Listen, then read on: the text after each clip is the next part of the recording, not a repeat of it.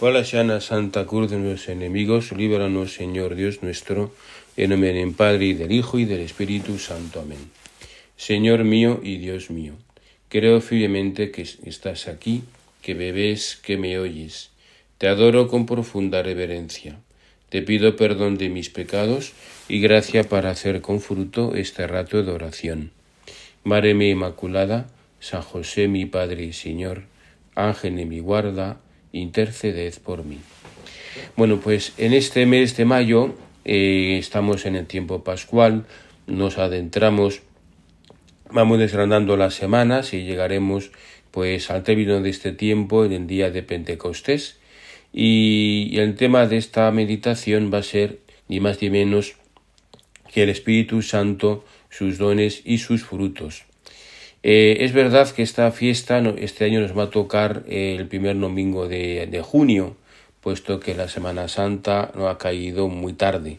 Pero bueno, en cualquier caso, tenemos todo este mes para prepararnos a esta fiesta tan bonita y tan grande en el que la Iglesia conmemora su nacimiento, la llegada del Espíritu Santo, la fiesta de Pentecostés. Bueno, cuando hablamos del Espíritu Santo, ciertamente tenemos una cierta dificultad. Eh, San José María y también otros autores espirituales, la piedad cristiana definitiva le califica como el gran desconocido. ¿Por qué el gran desconocido? Bueno, primero porque nos resulta difícil hacernos una imagen del Espíritu Santo. Todos sabemos que es un Padre, y por tanto a Dios Padre nos resulta fácil de, vamos de imaginar al menos no hacernos una imagen. Todos sabemos que es un hijo todos somos hijos y por tanto pues nos resulta fácil también imaginarnos un buen padre y un buen hijo y cómo son las relaciones entre ese buen padre y ese buen hijo. Pero claro el Espíritu Santo pues exactamente no tiene imagen asociada. Es verdad que se manifiesta diferentes modos en el Nuevo Testamento. Se manifiesta como paloma en el bautismo del Señor, pero ciertamente el Espíritu Santo no es una paloma, sería absurdo, ¿verdad? Se manifiesta como fuego y como aire en Pentecostés, pero tampoco, tampoco, tampoco es, es fuego ni es aire. Se manifiesta como nube en el monte Tabor, pero tampoco es una nube.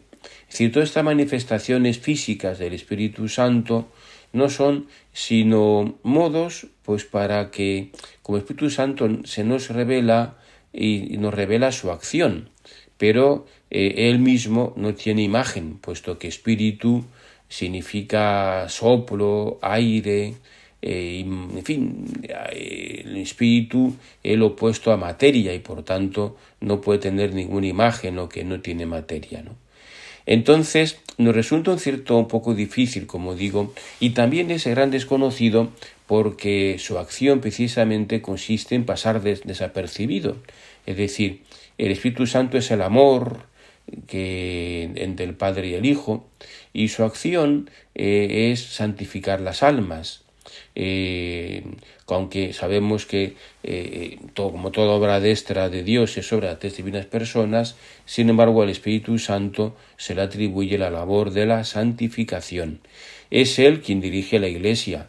Se ha dicho que el Antiguo Testamento es el tiempo de Dios Padre, el, Nuevo Testamento es el tiempo de Dios Hijo y que la Iglesia es el tiempo de Dios Espíritu Santo.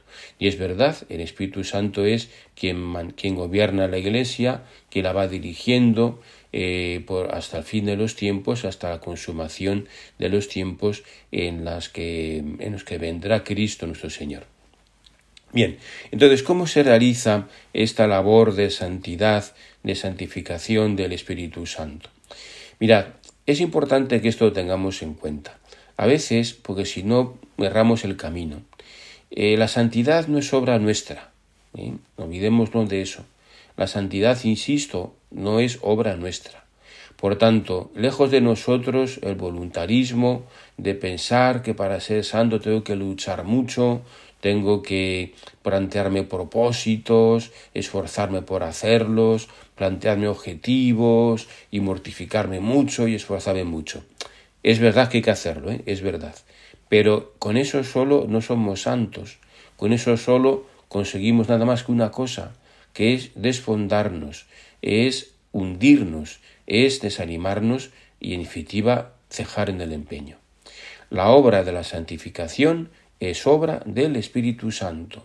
Nosotros solo tenemos que hacer una cosa, que es no poner obstáculos a su acción y ser muy dóciles a las mociones del Espíritu Santo.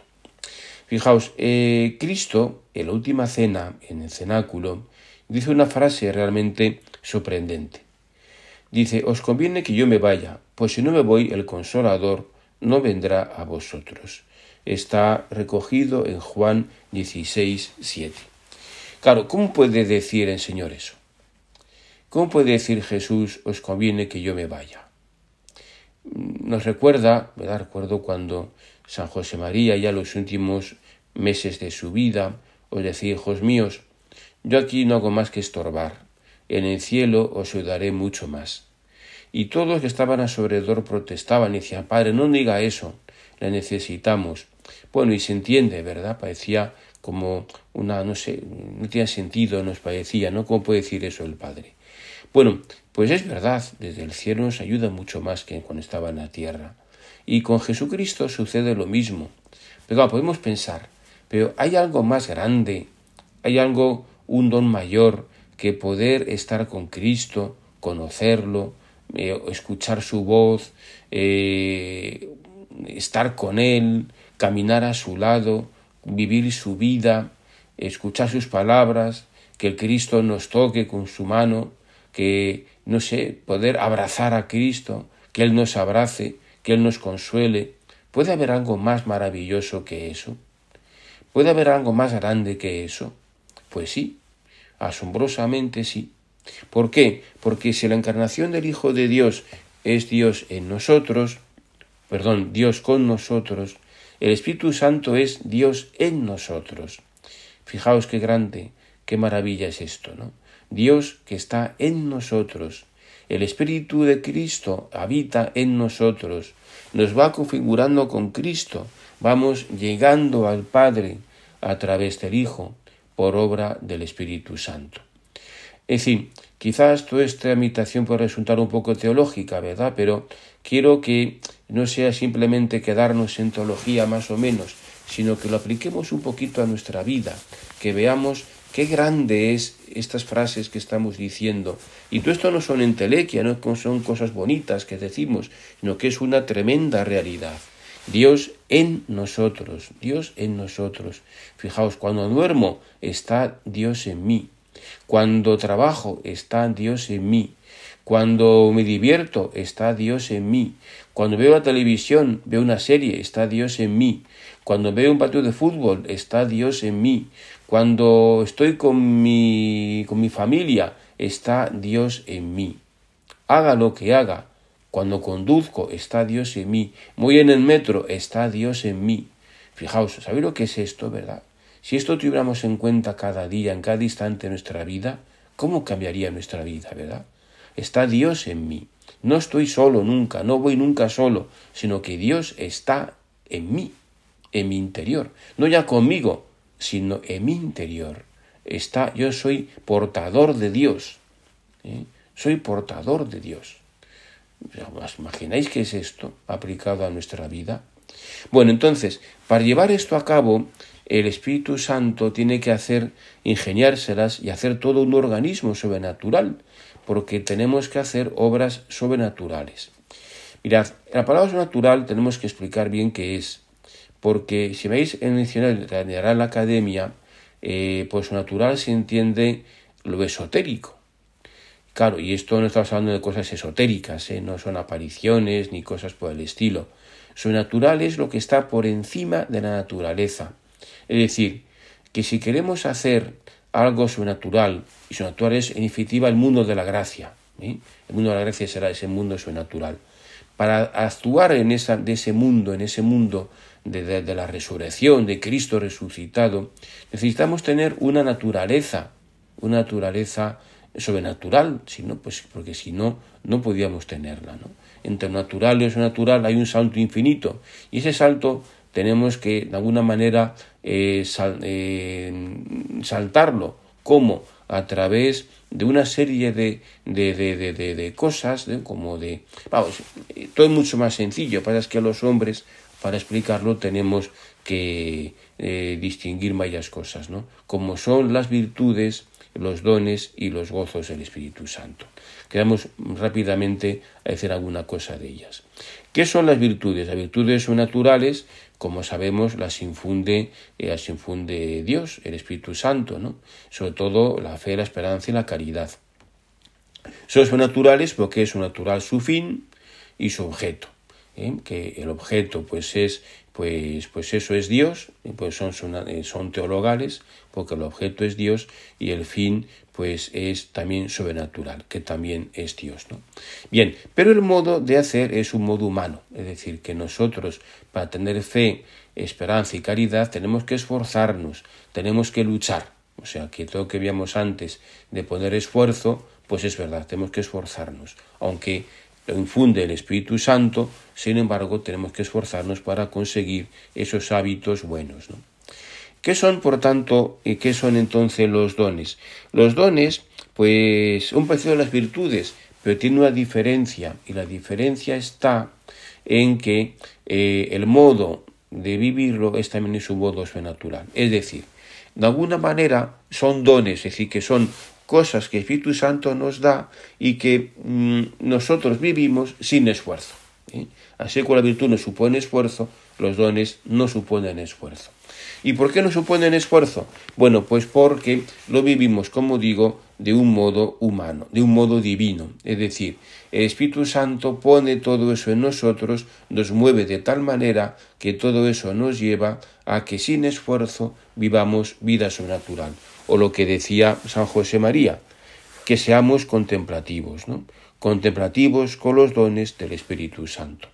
Fijaos, lo que decíamos antes, es Dios en nosotros, es ser consciente de cuando trabajo, cuando duermo, cuando descanso, cuando como, cuando rezo, cuando me divierto, cuando estoy con los amigos, cuando estoy con mi familia, cuando estoy en el trabajo, esté donde esté, ahí donde esté, estoy con el que está Dios en mí.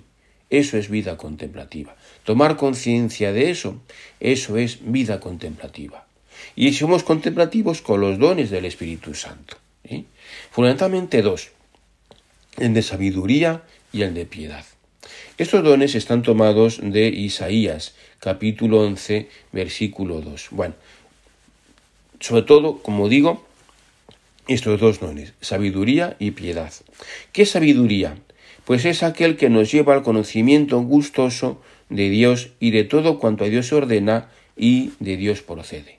Es decir, que la sabiduría es reconocer a Dios en todas las cosas. Como todas las cosas proceden de Dios y a Dios ordena y de Dios procede. La sabiduría. Muchas veces eh, es un, a veces humanamente a sabiduría entendemos un tipo que sabe mucho, ¿eh? Pero podemos saber mucho humanamente y ser muy ignorantes en las cosas de Dios. Y al revés, muchas veces se cuenta uno con personas muy, muy sencillas, con muy poquitos estudios, y si, cabe, pero que son muy sabias, ¿no? Yo me he encontrado eso muchas veces de la gente de, del campo, ¿no? Que, que son sabios, ¿no? Que tienen un sentido como muy profundo de las cosas, ¿no? Porque no sé, quizás las están como un poco a vaivén de los acontecimientos, de las inclemencias de meteorológicas, etcétera, ¿no? Y entonces eso les hace tener un sentido como muy profundo de la vida, ¿no? Y saben que detrás de eso está Dios, y saben reconocer a Dios detrás de esas cosas. Y eso un poquito lo hemos perdido en la ciudad y también con toda la, la ciencia humana, de un modo hemos perdido ¿no? este sentido de, de, de, la verdadera sabiduría, de ver a Dios detrás de todas las cosas. Y la piedad, ¿qué es la piedad? La piedad es el don de los hijos, ¿no? sabernos hijos de Dios. Y tomar conciencia de, ser hijo de Dios en Jesucristo y hermano de todos los hombres. Estos dos dones de, en de, en de sabiduría y de piedad son precisamente la base de nuestra vida contemplativa. Ver, reconocer a Dios en todas las cosas y sabernos hijos de Dios. Esta es la base de la vida contemplativa. Bueno, luego están otros dones, como el don de entendimiento, de ciencia, de consejo, de fortaleza y de temor, pero que de alguna manera no me detengo porque se nos pasa el tiempo y se va sino muy farragoso todo, pero de alguna manera todos estos dones ayudan a la, sabiduría y ayudan a la piedad a sabernos muy hijos de Dios. Y luego están los gozos. ¿Qué son los gozos? Los gozos es como, eh, perdón, los frutos. ¿Qué son los frutos? Y los gozos, es lo mismo. Bueno, pues esos son el, fruto, claro, eh, la consecuencia de todo esto que es, pues que tendremos caridad, gozo, paciencia, paz, benignidad, bondad, longanimidad, mansedumbre, fe, modestia, continencia y castidad. Son, están recogidos en Gálatas capítulo 5 versículos 22 y 23. Es decir, la consecuencia de esta vida divina que vivimos, ¿cuál será? La caridad, por supuesto, antes que nada. No como virtud, ¿eh? que también, sino como gozo, o sea, disfrutemos, mm, disfrutemos de la caridad, ¿no? El gozo, ¿no? La alegría, ¿no? El gozo, el estar contentos, un gozo que no es una alegría pasajera, sino que es un gozar ¿no? de, las cosas de nuestra vida, la paz, ¿no? esa paz que tenemos profunda, ¿no? y que va contra la inquietud, contra las cosas que tantas veces nos agobian, la paciencia, ¿no? para saber llevar con los defectos de los demás, ¿eh? sin, sin, sin, caer en eso, en, en inquietudes, en precipitaciones, la benignidad, en ser benignos ¿no? a la hora de juzgar a los demás, la bondad, la persona bondadosa, que es el fruto que vemos en todos los santos, todo hombre santo es bondadoso, ¿no? la longanimidad, ¿no? un, ánimo grande, largo, ¿no? Eh, que, nos lleva a no, a no desanimarnos con facilidad, la mansedumbre, a ser mansos, ¿no? como decía el Señor en las bienaventuranzas, ¿no? Eh, la fe, no, no solo la virtud, sino la fe, esa fe que nos lleva a afirmar a Dios detrás de todas las cosas, como veíamos antes, la modestia, la continencia, la castidad, ¿no? la pureza en definitiva en los pensamientos y en las obras. Todo eso es lo que, eh, que caracteriza a un santo, ¿no? Todo eso que es fruto de muchos años de lucha personal y sobre todo también de dejarse llevar por el Espíritu Santo. Bueno, y concluimos, concluimos ya. ¿Qué quiero decir con todo esto? Que veis lo maravilla que es nuestra vida cristiana. Veis la grandeza que es, nos supone el hecho de la resurrección, de que Cristo haya resucitado y nos haya llamado a la vida de la gracia. Veis que ya en esta vida podemos vivir un anticipo del cielo. Veis que vivimos lo que se dice, ¿no? El ya pero todavía no. Ya somos ciudadanos del cielo, pero todavía no hemos llegado hasta ahí. Pero tenemos en esta vida una incuación de esta vida, pero real, o sea, ya vivimos esta vida aquí en la tierra la vida de la gracia, la vida del Espíritu. ¿no? Eso está ahí, está en nuestra vida, está en nuestro interior. Solo tenemos que saber desarrollar esos mm, virtudes, esos, esos dones que hemos recibido en el bautismo y, que, y, en la confirmación. Los tenemos. ¿eh? Yo siempre lo digo a las eh, que se confirman, a los, que, los chicos que se confirman, dicen, mira, mirad, vais a recibir es como tener un coche, o sea, vais a tener un coche con un motor muy potente. ¿Qué tenéis que hacer? Ponerlo en marcha. Ya está, lo encendéis y eso pues va produciendo sus frutos, ¿no? Va produciendo sus, sus dones, ¿no? Va produciendo esos gozos, ¿no? Pero tenemos que ponerlo en marcha. ¿eh? Ser consciente que lo tenemos. ¿eh? Y por tanto, en la vida en que seamos conscientes y si nos dejemos llevar por el Espíritu Santo, oír sus inspiraciones, en la vida en que seamos capaces de secundar sus inspiraciones, entonces pues llevaremos esta vida divina, esta vida sobrenatural y seremos realmente contemplativos, no olvidéis, ¿verdad? Dios en nosotros. Qué grande, qué grande es esto, ¿eh? Si fuéramos, si pedimos al Espíritu Santo y a nuestra Madre del Cielo, mmm, Madre mía, alcánzame de, de, de, de, tu Hijo, de Espíritu Santo, alcánzame este, este, este, esta gracia, ¿no? Ser consciente de que Dios está en mí y que vaya donde vaya, haga lo que haga, Dios está en mí. Qué grandeza es esto, ¿no? Bueno, pues que este mes de mayo, con los auspicios de nuestra Madre del Cielo, crezcamos todos en esta vida contemplativa, que es, como digo, pues anticipo del cielo, es el cielo ya en la tierra. Bueno, pues, y también, claro, no olvidemos la Eucaristía, donde ciertamente todo esto se da así, ¿no? Es tener a Cristo con nosotros y en nosotros cuando recibimos en la comunión, la fuente de la gracia. Te doy gracias, Dios mío, por los buenos propósitos, afectos e inspiraciones que me has comunicado en esta meditación. Te pido ayuda para ponerlos por obra. Madre mi Inmaculada, San José mi Padre y Señor, Ángel de mi guarda, interceded por mí.